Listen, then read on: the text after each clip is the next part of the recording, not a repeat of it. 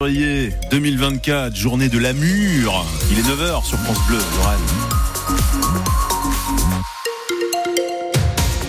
François Pelleret. Oui, comme le chantait Johnny Hallyday, c'est la mûre. C'est la mûre. Attention, si vous allez vers Strasbourg, l'autoroute A4 est fermée. Ouais, il y a eu un accident euh, au niveau de la sortie 42 à hauteur de Hey-Villers, donc euh, direction euh, Sarrebourg.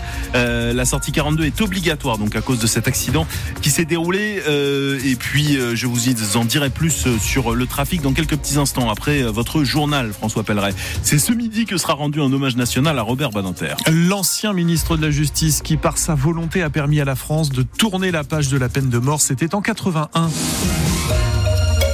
Robert Badinter est décédé la semaine dernière à 95 ans.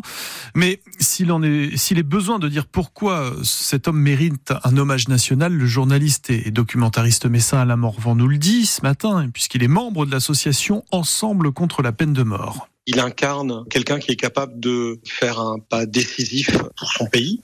Euh, choisir euh, en 81 d'abolir la peine de mort était une décision euh, extrêmement forte. On était un des derniers pays en Europe à avoir toujours la peine de mort. On se rappelle tous de son histoire. D'abord euh, Buffet, Bontemps et, et cet échec qu'il a beaucoup marqué. Ensuite Patrick Henry, etc. Quand je dis un géant, il, il a eu un impact en tant que garde des sceaux, en tant que président du Conseil constitutionnel. Il avait aussi un, une aura particulière à l'international et j'ai pu le voir à plusieurs reprises. Il était euh, avec nous, avec tous les abolitionnistes euh, réunis euh, à Bruxelles ou à, ou à Berlin, soit présent, soit par un message vidéo. À chaque fois, finalement, on attendait l'oracle Badinter. Malgré l'opposition de la famille Badinter, deux députés de la France insoumise assisteront à cet hommage national ce midi et parmi eux, il y a la députée de Pont-à-Mousson, Caroline Fiat. À ses côtés, Éric Coquerel, qui est élu de Seine-Saint-Denis. L'épouse de Robert Badinter ne veut pas avoir d'élu mélanchoniste ni du RN, le RN qui n'enverra personne. Ceci dit, les hommages nationaux sont ouverts à tous les parlementaires. L'homme arrêté dimanche peu après le meurtre d'un résident d'un foyer a été mis en examen et placé derrière les barreaux. C'était à Montigny-les-Messes. Il s'agit d'un jeune adulte de 20 ans qui doit répondre du meurtre au couteau d'un demandeur d'asile pakistanais. Philippe Buron-Pilâtre peut se retirer plus sereinement. Il a conclu la vente de son mondial Air Ballon.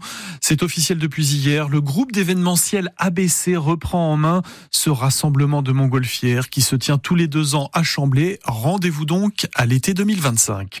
Si vous devez prendre un train ce week-end, surveillez vos messages. Aujourd'hui, la SNCF vous dira s'il est maintenu. La SNCF a l'ambition d'assurer un TGV sur deux.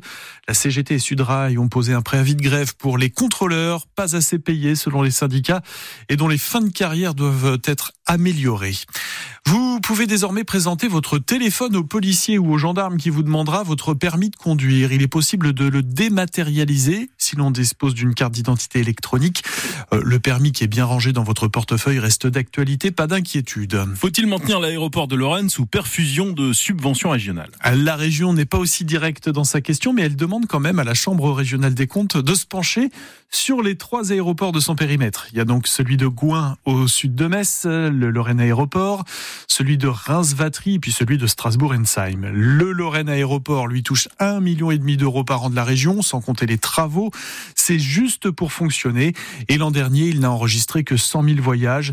Et le retour à l'automne dernier des liaisons vers Lyon n'aura tenu que trois semaines, faute de clients. L'eau est un enjeu que l'on devrait gérer au niveau départemental. Et c'est le président de la Moselle qui le dit, Patrick Weiten. Il organisait hier à Metz les premières assises de l'eau. Il faut sortir de l'échelon communal ou, ou intercommunal, dit-il.